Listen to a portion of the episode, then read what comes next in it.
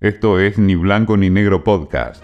Mil gracias, un espacio de reflexión con Silvina Chediek.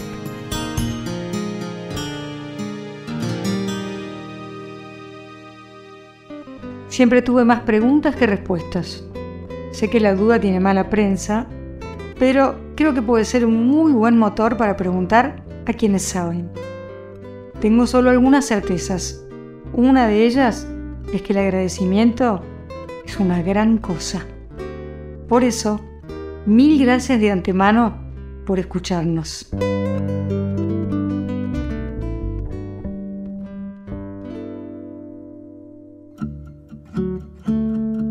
Esteban, eh, realmente para mí es un placer inmenso ser canal entre lo que podamos contar de tu vida en este rato, porque la verdad es que deberíamos dedicarte una semana entera, por lo menos, y la gente que nos pueda estar escuchando, aquí y en cualquier lugar del mundo. Así que, ¿cómo estás?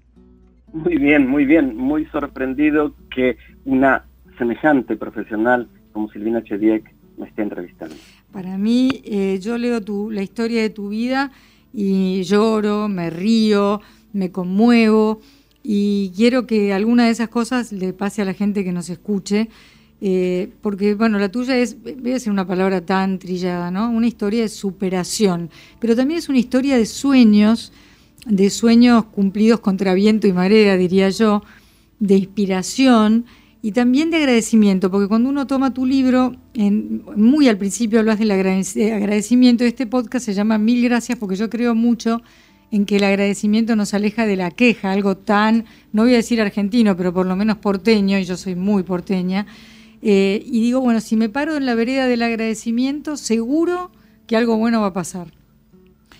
Es verdad, yo creo que el agradecimiento, la gratitud es uno de los valores más importantes que están no muy en boga últimamente en la vida. No tanto. Bueno, vamos a, que yo te cuente algo que en realidad es, eh, tal vez a la gente le interese poco, pero a mí me interesa, que es que tu libro llegó a mis manos a través de una persona que vos querés mucho, y también querés mucho a su padre, porque también figura en tu libro.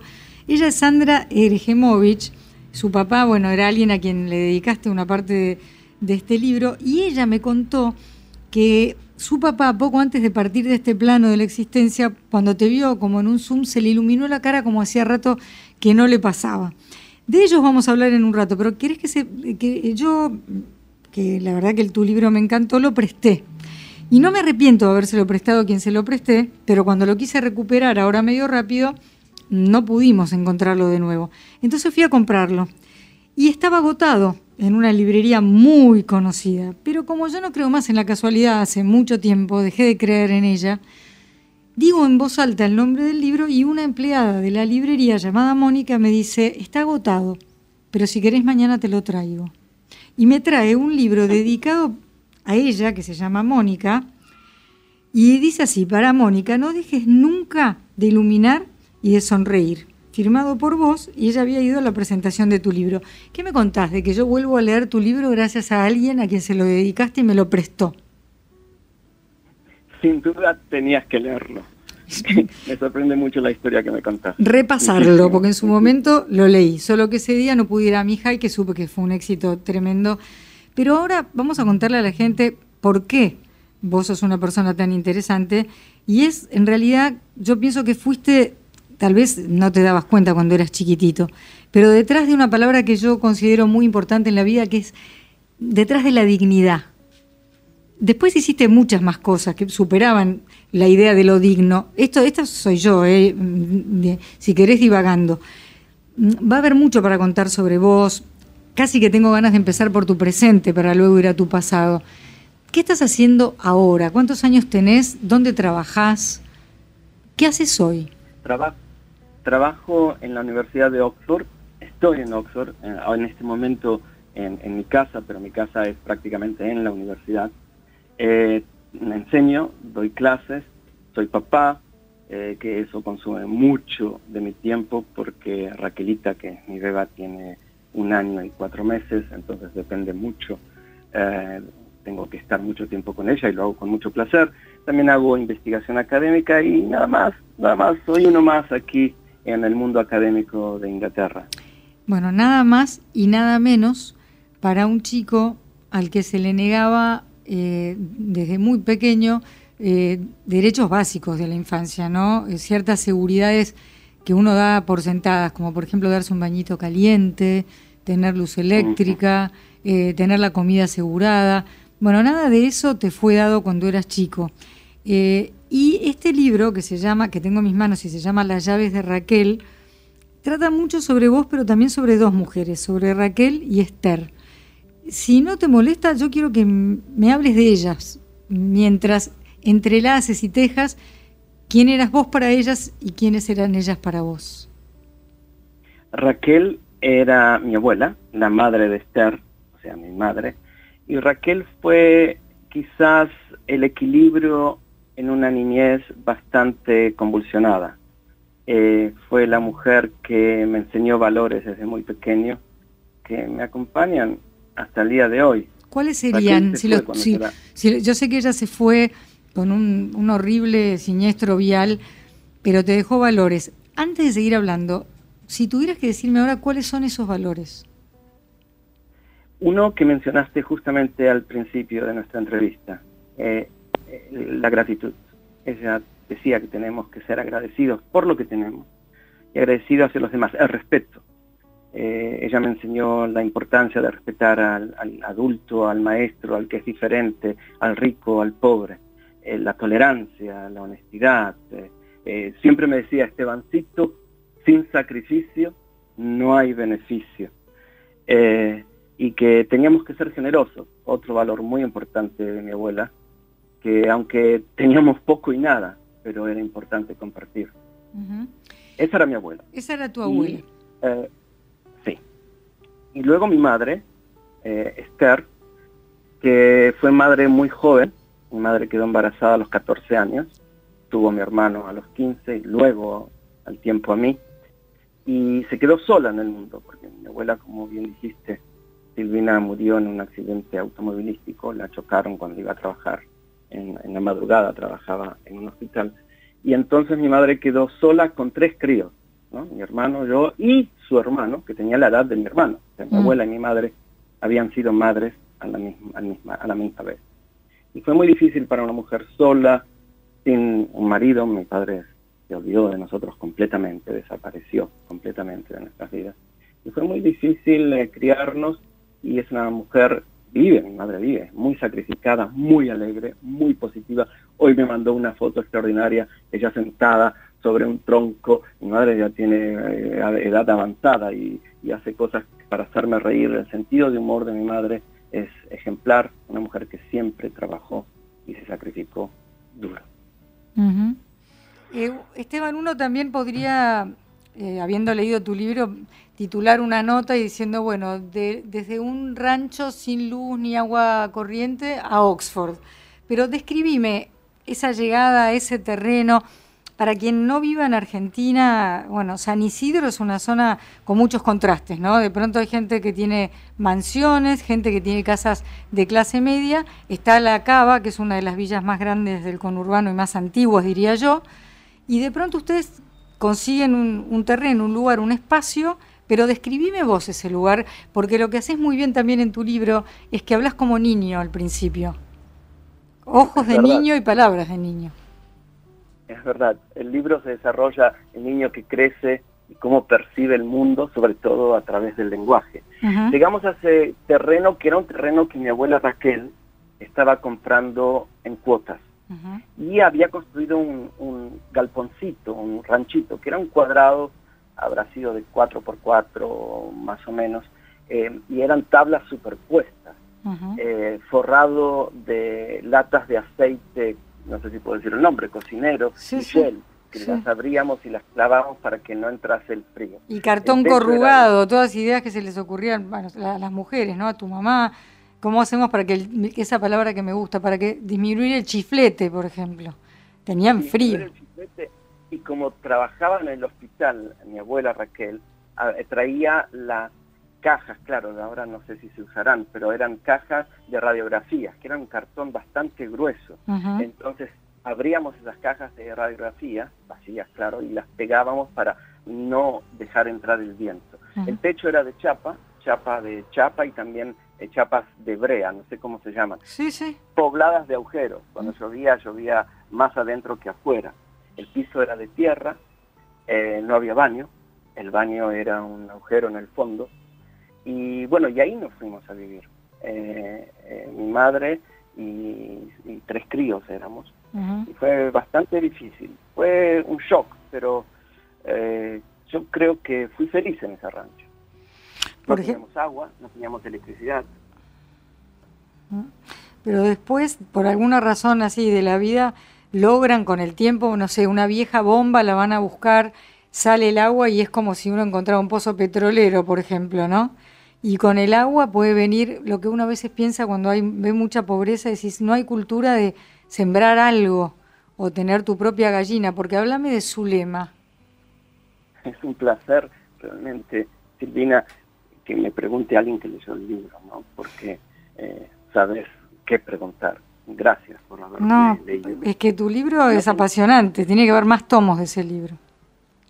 No teníamos agua, el agua había que acarrearla de, una vecina como a 120, 150 metros, doña Telma, que nos daba agua y había que acarrearla en un tacho, en un, en un tacho, yo era bajito, menudito, me cruzaba un palo en, los hombros y me traía dos baldes de agua como podía.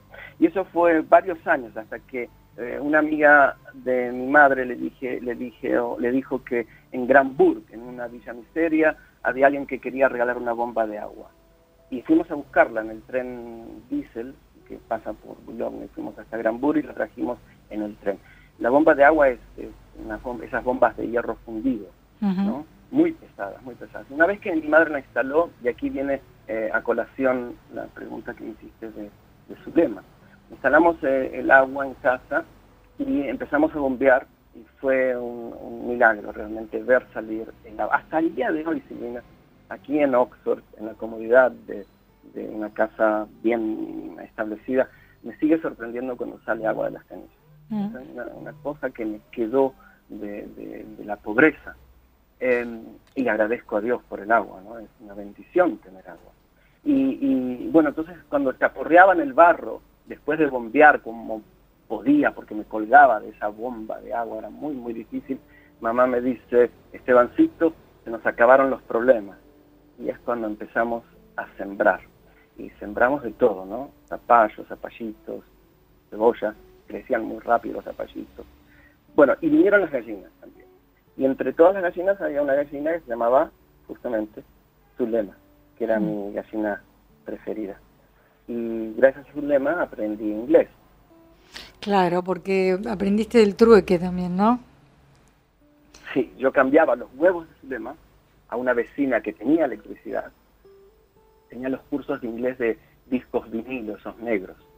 Y era, esta vecina se llamaba Fernanda Fernández, y me cambiaba los eh, me dejaba escuchar una lección de inglés por un huevo de Zulema.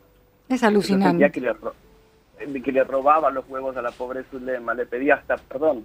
Eh, y, bueno, pero así aprendí inglés. Primero le decías perdóname y después I'm sorry, porque ya habías aprendido un poquito. Em, Esteban, es apasionante todo esto, sinceramente apasionante. ¿Cuántos idiomas hablas ahora? Yo creo que ninguno, Silvina. Callate, salí, salí. Ni siquiera ni siquiera castellano hablo bien, pero me defiendo, me defiendo en siete lenguas. Siete lenguas, siete. Sí. ¿Ok? Bueno, vos para mí sos, si te tuviera que definir y, analogarte como, como un objeto, para mí sos una esponja porque quisiste absorber todo lo que la vida te podía dar y cada persona con la que te cruzabas, y eso sin que vos fueras alguien que abusara o se aprovechara, pero sí cada persona, cada cruce, incluso mm, las veces que te dieron la espalda en la vida, para mí fueron tu alimento. ¿Me equivoco mucho? Yo creo que soy una persona bastante ignorante y hasta el día de hoy y muy sediento de aprender. No dejo pasar una oportunidad eh, sin aprender algo de, de, las personas. A mí me gustan mucho las personas, me gusta mucho el ser humano. Creo que cada uno tiene, incluso si es pobre, si es ignorante, si es rico, si es letrado, tiene mucho para enseñar. Y siempre aprovecho eso. Eh, dijiste que eras chiquito, menudito y bajito. ¿Eso te trajo problemas a la hora de buscar algunos de los trabajos que querías, sobre todo cuando eras chiquito? de edad y no te, no te ayudaba la presencia, ¿no? Siempre. Yo empecé a trabajar a los nueve años. Trabajaba en un almacén cargando las heladeras y luego me iba a la escuela de guardapolvo blanco. Pero cuando empecé a cambiar de trabajo, siempre me rechazaban por mi apariencia. Eh, en la escuela me hacían bullying porque era eh, pequeño, bajito, piojoso, andaba sucio porque no teníamos agua, era muy difícil estar limpio. Yo me bañaba con mucha suerte una vez por semana, con mucha suerte. Em, porque había que, juntar el agua, juntar leña, no teníamos cocina, había que calentar el agua con leña y habíamos que, teníamos que ir a la Panamericana a buscar árboles caídos y leña para prender el fuego, calentar el agua. Era todo muy difícil, entonces siempre andaba sucio pero cuando empecé a buscar trabajo me rechazaban por, por ser menudito y, me veían, pero yo me sabía las calles de Buenos Aires mejor que un taxista. Me rechazaban por la edad, por mi cuerpo. Eh, sí, sí, sí, me trajo problemas. Bueno, pero después te fueron aceptando y te cruzaste con gente que fue muy benéfica en tu vida, muy como que te los mandaba tal vez la, la bendición de, de Esther una mañana cuando vos por ahí no estabas tan optimista y cómo, cómo te bendecía tu madre por las mañanas. Me, decía que Dios haga resplandecer tu rostro sobre ti y te dé la paz. mi madre era muy especial, sigue siéndolo, ¿no? Mi madre salió, hoy me llamó por teléfono, dos veces por semana me llama y me, pero hoy me mandó una foto, lo mencioné, una foto extraordinaria que me hizo reír mucho. Eh, mi madre es una mujer muy positiva, que sufrió muchísimo, muchísimo, muchísimo la muerte de su madre, quedó sorda, completamente sorda, una sordera progresiva por el accidente de mi abuela, eh, muy sacrificada, eh, pero muy, muy positiva. Y ella siempre me hablaba positivamente. Pensá bien y te va a ir bien, Estebancito. Pensá bien y, te va a ir bien. Trabajo. Bueno, pero una vez un señor en el tren eh, te veía con los clasificados y te espiaba y a vos no te gustó nada que te preguntara si buscabas trabajo, pero resulta que te dio su tarjetita, vos la guardaste y después de varias negativas te, topaste con una de las personas que te ayudó en la vida. Verdad, fue el ingeniero Germán González Quiate, él subió a la estación Martínez, yo ahí me fui a buscar trabajo muy temprano en la mañana a las 7 con el Clarín, en esa época salíamos clasificados enormes, y sentó al lado mío y de reojo empezó a leer el diario, a ver lo que yo estaba haciendo. A mí me molestó, y este, me, sentí incómodo. Y al rato me dice, ¿buscas trabajo? Y le dije, sí. Me dice, yo te puedo dar. que no hace falta, yo voy a encontrar. Fui muy antipático con él, pero como no me encontré, no encontré, no me dieron, me rechazaban en todos lados en, Buenos Aires. Fui a la capital, fui a Tintorería, fui a, esta pizzería muy famosa que está ahí en la calle Corrientes, eh, las cuartetas. De todos lados me rechazaron. Eh, entonces fui a verlo y me tomó y me dio un trabajo. Yo había dejado la escuela para ese ah. entonces, No iba más a la escuela, abandoné. conociéndote ahora, para vos dejar de estudiar tiene que haber sido un dolor inmenso. Enorme, enorme, enorme. Pero no había salida porque mi madre creyó en el amor nuevamente. Se enamoró de un hombre, no sé si equivocado, ¿no? Quién sabe, pero resultó ser alcohólico, golpeador. Tuvo dos hijos más, dos bocas más y encima sola era muy, muy difícil, la solución era trabajar. Entonces dejé la escuela y me puse a trabajar. Pero este señor, el del tren, Germán González Chiape, eh, me dio trabajo de cadete en, su compañía, Texto Pneumatics, todavía continúa la compañía, y, me dijo, mire, el, la condición de darle este trabajo es que usted siga estudiando. Y dije, pero ¿cómo hago si tengo que trabajar? Dice, hay escuelas nocturnas. Y es así que terminé el secundario nocturno, después de haber dejado dos años la escuela. Entonces trabajaba de día y estudiaba de noche. Salía de la escuela eh, 10.45 y a veces a las 11 de la noche. Fue muy difícil, pero lo terminé. ¿Qué más querías de la vida para esa época? ¿Te podías imaginar en lugares, es decir, ahora se usa mucho esto de la visualización, hay hasta libros que te explican que tenés que verte en un determinado lugar, un poco lo que intuitivamente, o por, no sabemos bien por qué, porque su vida ha sido muy dura, un poco lo que Esther te decía, ¿no? Si pensás lindo, te va a ir bien, pero vos, ese chico con tanto viento en contra, ¿qué soñabas para más adelante?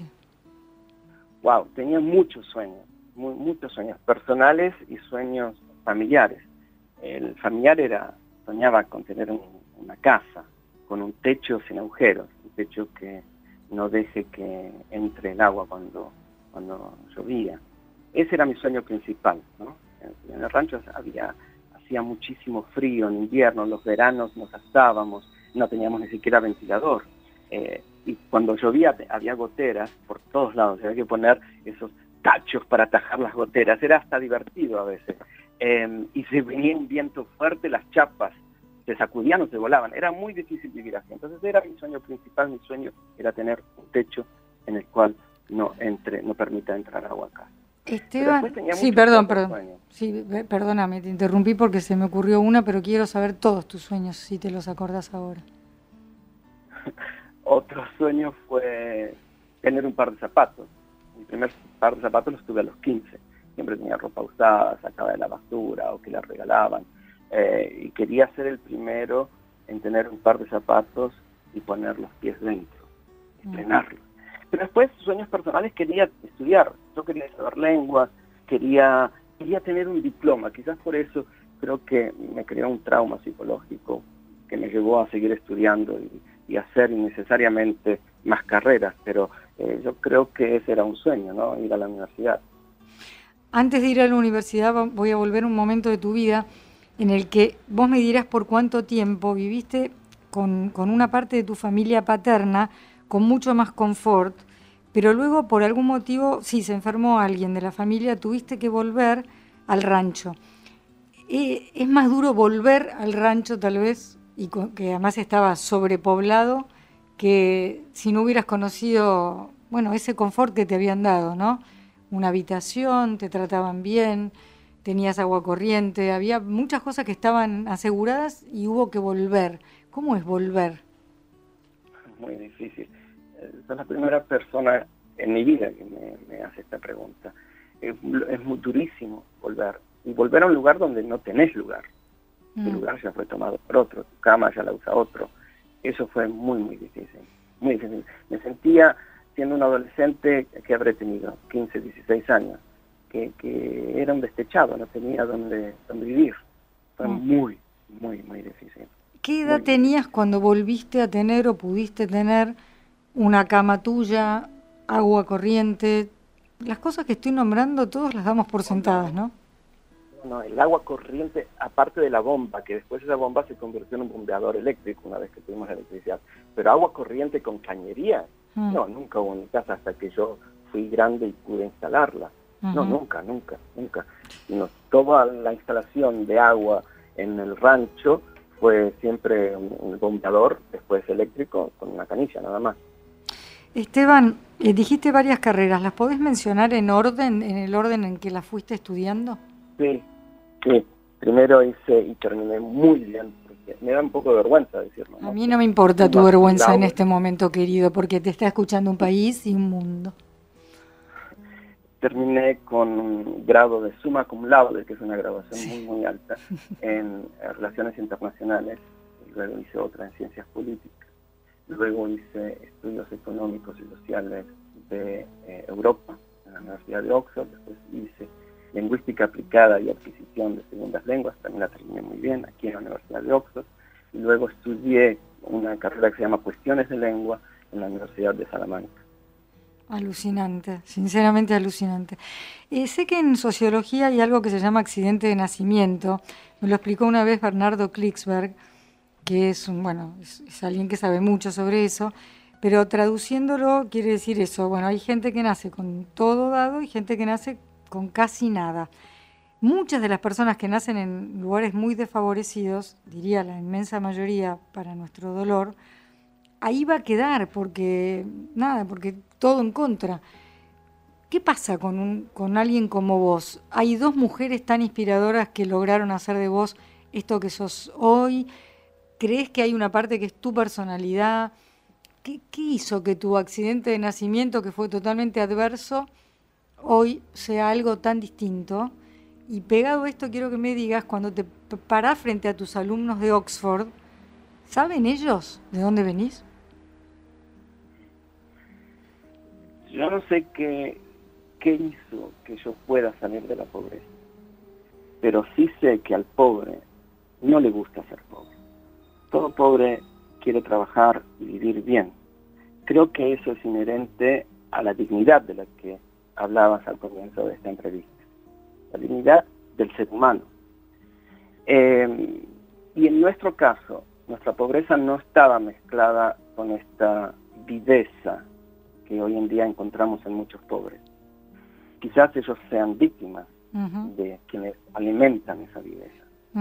Yo siempre digo que la pobreza de hoy en día en la que vemos Argentina o muchos países latinoamericanos sobre todo que viven en chabolas, en barrios jóvenes o en, villas miserias, eh, no tiene nada que ver con la pobreza de antaño. ¿no? Todas las villas miserias hoy en día tienen más acceso, no sé si en sus casas, pero al agua, a la electricidad, eh, incluso tienen aire acondicionado. Tengo amigos que visito, generalmente no digo dónde los visito porque si no se me enojan, pero tienen aire acondicionado en sus casas, con una electricidad que no pagan, hasta mandan a sus chicos a escuelas privadas. Entonces, eso no es pobreza, eso es viveza. Em, pero creo que a nadie le gusta ser pobre. Y, a nosotros no nos gustaba ser pobres. Eh, mi madre siempre me decía, Estebancito, hay, bueno, lo decía mi abuela Raquel también, ¿no? que sin sacrificio no hay beneficio.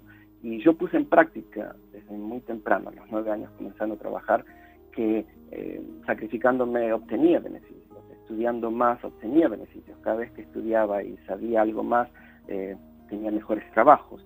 Entonces veía el rédito que daba la educación. No estoy diciendo que es necesario tener educación para salir de la pobreza, no. Pero yo creo que ese fue el motivador principal en mi vida para salir de esa vida, fue, eh, fueron los valores que recibí de esas dos grandes mujeres. Mientras hablabas... La no, la segunda pregunta enseguida te la reformulo, pero ahora me dejaste pensando en que la gente eh, ahora, hace un tiempo, tiende a romantizar la pobreza. No hay nada para romantizar ahí, ¿no? Absolutamente no. Y hay gente que es orgullosa, que está orgullosa de ser pobre. Eh, yo no entiendo eh, cómo alguien puede estar orgulloso de ser pobre. la vida en este mundo es muy corta. Los seres humanos vivimos muy poco. La esperanza de vida en Argentina es de 73, 75 años, la esperanza de vida. Hay gente que llega ahora muy fácilmente a los 100 años pero esa es la esperanza de vida. Y hay que vivirlos de la mejor manera posible, en esta tierra. Hay mucha gente que dice, bueno, eh, bien, bienaventurados los que sufren porque serán recompensados. No, no, no, en esta vida tenemos que ser recompensados, en esta vida tenemos que vivir bien y, ser felices. Eh, me preguntaste... La otra pregunta era si tus alumnos en Oxford tienen idea de quién se para frente a ellos y de dónde viene. Hasta hace dos años atrás no tenían ni idea claro, los alumnos que vienen a Oxford son muy privilegiados. Entonces, eh, por más que les hable la pobreza, quizás les cueste entender el pasado. Pero desde que se publicó, pude publicar Las llaves de Raquel con un gran empujón que me dio Sandra Elisemovich, que la mencionaste antes, em, claro, ahora todo el mundo sabe, entran acá googlean todo, ¿no? Yo creo que todos googleamos todo.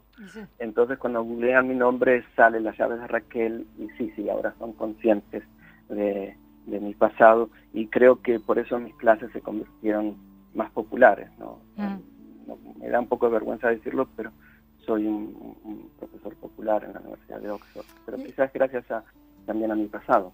Hablando de popularidad, dediquémosle un ratito al Diego, ¿no? A Diego Maradona. ¿Cómo lo conociste y cómo lograste que llegara allá?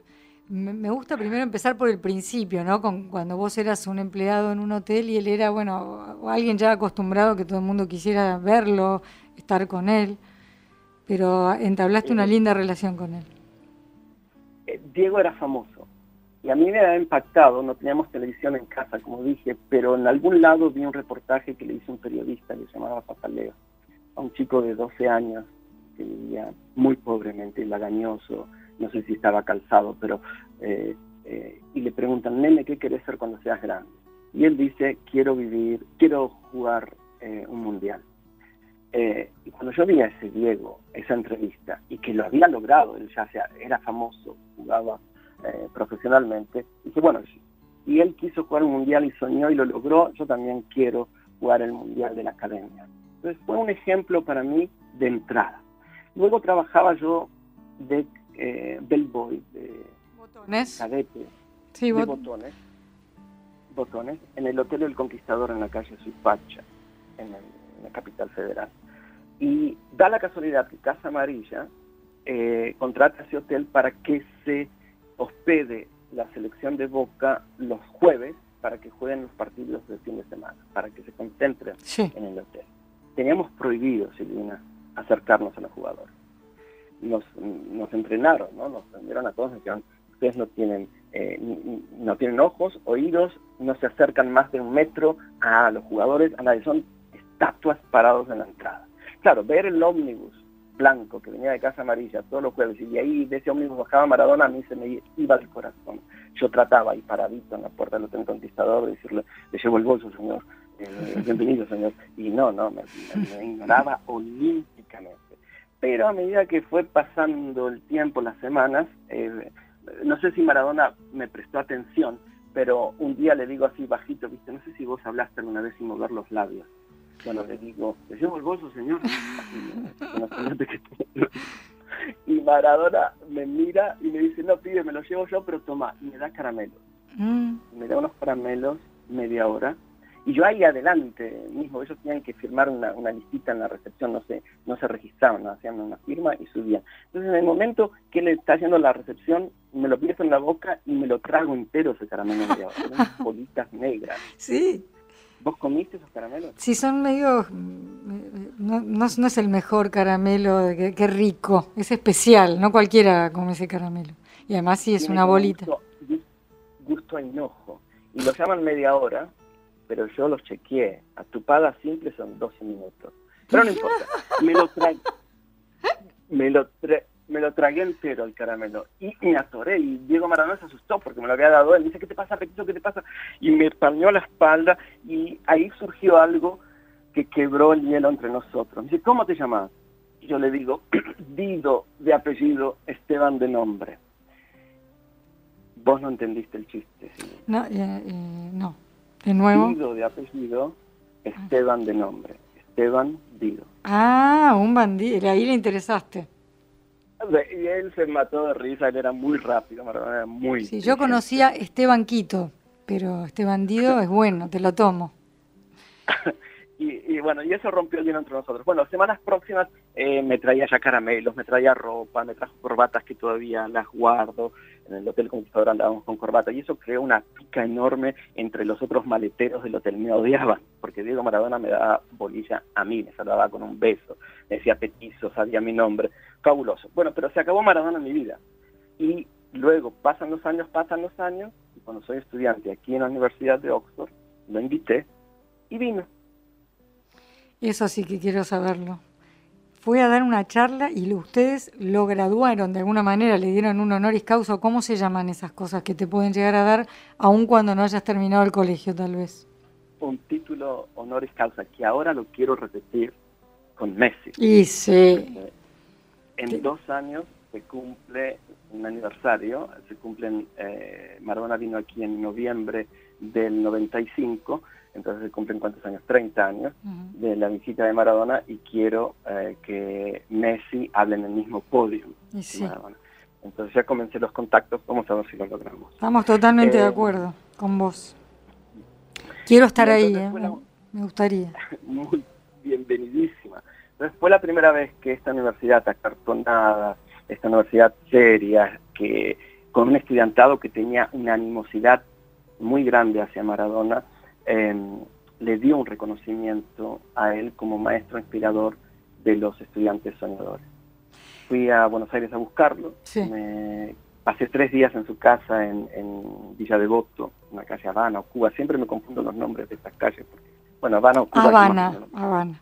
Habana y escribimos el, discurso, fuimos a Nueva York juntos, él me hizo volar en avión Concorde, una experiencia muy linda.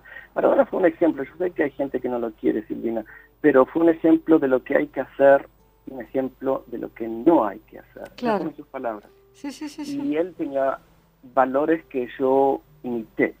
Uno de los grandes valores que tuvo Maradona en su vida fue la disciplina. Y llegó a ser Maradona gracias a la disciplina, levantarse temprano, sacrificarse. También la generosidad, como, como dijo, eh, como decía eh, Raquel, que había que ser generoso, él fue muy generoso. Muy, muy generoso. Conmigo lo fue, vi actos de generosidad de Maradona increíbles aquí en Oxford, en Nueva York, y una persona extraordinaria, digna de imitar y como, como él decía, un ejemplo de lo que hay que hacer y lo que no hay que hacer. Voy a ir muy rápido por algunos temitas para luego terminar con una pregunta. Temitas, no temitas, ¿no? Cuando eh, fue la, sucedió la guerra de Malvinas, se te atravesó el Reino Unido de la Gran Bretaña y ahora estás ahí. ¿Qué pasó entre medio, no? Entre medio muchas cosas, pero ¿qué pasó para que se te cayeran los prejuicios, no? Y por ahí los pudieras dejar eh, así apartados y que se tratara de la Thatcher y no de los ingleses? La ignorancia crea muchos prejuicios en los seres humanos. ¿no? no nos gusta lo que no conocemos. El pueblo No se puede amar lo que no se conoce. Es verdad, es verdad, Y entonces yo tenía esa animosidad que tienen muchos argentinos hasta el día de hoy con Gran Bretaña. Y es una, una situación media rara, ¿no? Porque van bandas de música de Gran Bretaña o de Inglaterra a, Argentina y llenan los estadios, como Coldplay y son fanáticos de la música británica. Cada vez menos, ¿eh? cada vez menos. Hubo un embajador llamado Mark Kent que hizo muchísimo por acercarnos. Eh, también obras de teatro que eh, ayudan a, saber que los soldados, mismísimos soldados sobrevivientes de uno y otro lado, se, se pueden abrazar. Yo creo que por suerte ha cambiado mucho y como decís vos, no podemos ser tan prejuiciosos y generalizar, que es uno de los defectos que podemos tener en la, en la vida, ¿verdad? ¿Puede ser un cuento breve el del obelisco? Porque eh, me acuerdo que cuando eras chiquito viniste en una excursión y contaste que era la primera vez que venías a la ciudad de Buenos Aires, te hicieron bullying, vos eh, te, te asombraste ante el obelisco y querías subir. Bueno, pasaron muchos años ¿Y cómo se puede resumir lo que lograste con el obelisco? Algo tan emblemático. Ok, eh, te lo cuento, pero antes te cierro el tema de Malvinas. Creo que el tema de Malvinas se puede solucionar con la imaginación y buena voluntad. Totalmente solucionable. Fui cinco veces a la ciencia, vivo aquí, soy argentino, creo que es muy solucionable, hace falta voluntad. El tema del obelisco. El obelisco se convirtió para mí en un objetivo, en una meta, en un sueño. Yo quería conquistarlo, porque me habían humillado. iba a una escuela de guardapolvo blanco, no había salido del barrio, pero por años, por años. Lo más lejos que había ido era Boulogne, nada más. Eh, entonces no conocía la capital federal. La escuela organiza un viaje al centro, yo veo el obelisco, me paro en el bus de la escuela y digo, wow, el obelisco. La directora me humilla, me dice, nene, ¿cómo nunca viste el obelisco? Tus padres nunca te trajeron. Y Tatita también humilló delante de todos los chicos los chicos decían, señora, señora, ¿podemos subir al obelisco? Y ella dijo, no, al obelisco no se sube. Y en ese momento yo me prometí subir al obelisco. Y lo logré. No sé si tengo tiempo de contar cómo. Y bueno, fue, es un capítulo largo de tu libro. Si me lo puedes contar corto, sí. Si no, prefiero preguntarte otras cosas. Sino que la gente, ¿cómo puede conseguir la gente las llaves de Raquel? Las llaves de Raquel lo pueden conseguir en Mercado Libre, está disponible, hay stock, mucho stock, y los que no viven en Argentina lo pueden comprar muy fácilmente en Amazon. Bueno, entonces no vamos a contar el detalle del obelisco. Que, ah, que compren el libro, que se fijen, porque vale la pena cada, cada párrafo. Eh, para ir terminando, ¿qué querés dejarle a Raquel? Porque ahora me gusta mucho un concepto que es este, ¿no? Todo el tiempo estábamos diciendo, quiero dejarle un mundo mejor para, hay que dejar un mundo mejor para nuestros hijos, y alguien me dijo el otro día, ¿y por qué no pensamos en dejar hijos mejores para este mundo? ¡Wow! Ah, muy bien. ¿Qué pensás? es muy chiquita Raquel. Raquel es muy chiquita y es y quiero lo mejor para ella. Yo quisiera volver a Argentina. Siento, estoy buscando el motivo que me haga volver. Quiero que es importante que Raquel crezca un poco eh, con sus abuelas, eh, con sus primas y que esté en Argentina. Me gusta la argentinidad, eh, me encanta ser argentino y creo, quiero que Raquel tenga todo aquello. Eh, pero como en inglés, hay, hay un dicho ¿no? en inglés que dice, chart the day, not by the harvest you reap, but by the seeds you plant. ¿no? Entonces, juzguemos el día, la vida, no por las cosechas que tenemos, sino por las semillas que plantamos. Mm. Yo quiero ir a Argentina con Raquelita a plantar semillas y quizás a inspirar, a inspirar a otros que sí se puede, se puede salir de la pobreza, se puede vivir mejor. Argentina y los argentinos que quieren realmente vivir mejor pueden hacerlo. Entonces es lo que yo quiero darle a Raquelita, compartir con ella estos mismos valores que aprendí de estas dos grandes mujeres que son Raquel y Esther. Bueno, si compran las llaves de Raquel, van a saber más sobre cómo llegó a Israel, sobre cómo se tuvo que subir a un banquito para poder trabajar en Euro Disney. Pero claro, ¿cómo sabes eso si no está en el libro? Yo, eh, bueno, eso me lo contaron. Pero ahora se me mezcló. Pero esa, esa entonces contámela. La lo de Israel está en el libro y lo de Euro Disney, contámelo por favor. Bueno, yo era, era y sigo siendo muy bajito, ¿no? Tengo la misma estatura de, de, Maradona y cuando trabajaba en Disneyland en París eh, era muy rápido, claro, yo saliendo lenguas hacía los check-ins en el hotel eh, Disneyland muy rápidamente. Eh, eh, pero bueno, era bajito y el mostrador me, tapaba casi, me llegaba hasta los hombros, era muy alto, bueno, no tanto, pero no se me veía bien. Entonces el gerente general de Euro Disney diseñó en la carpintería de, Disney un, como una especie de, de, caja de madera con dos pies muy bien pintados, tipo Mickey, y me subían ahí y me ponían dos asistentes al costado. Claro, que cuando cuando por algún motivo las colas que se me hacían a mí para hacer los check-in, porque eran cientos de personas, era como una, una, cola de, para subir al colectivo enorme, yo lo hacía todo muy rápido, pero cuando por algún motivo tenía que bajarme de ese banquito, era una disolución para el que estaba del otro lado del mostrador. Nunca me voy a olvidar Mariana Nanis, que vivió en el hotel un mes con sus chicos, cuando me vio se mató de risa, me dice, sos enano, y lo gritó de tal forma que me, bueno, me avergonzó, pero fue un placer tenerla Mariana en, el hotel Era como que la magia de Disney, viste, era, era Mickey que se sacaba el traje. La, última por mi parte, si vos que sos lingüista, que te interesan tanto las palabras, em, tres o cuatro palabras que te parezcan las más lindas del vocabulario. ¿En qué vocabulario? En español. yo pienso que la palabra gratitud Suena también, ¿no? Gratitud, me encanta. Eh, compromiso es otra que me eh, eh, gusta mucho. Y, otra responsabilidad, porque responsabilidad, si nos damos cuenta, responsabilidad, tiene habilidad, que es la habilidad para responder a ciertas situaciones. Decime, Entonces, decime tu nombre completo, cómo se pronuncia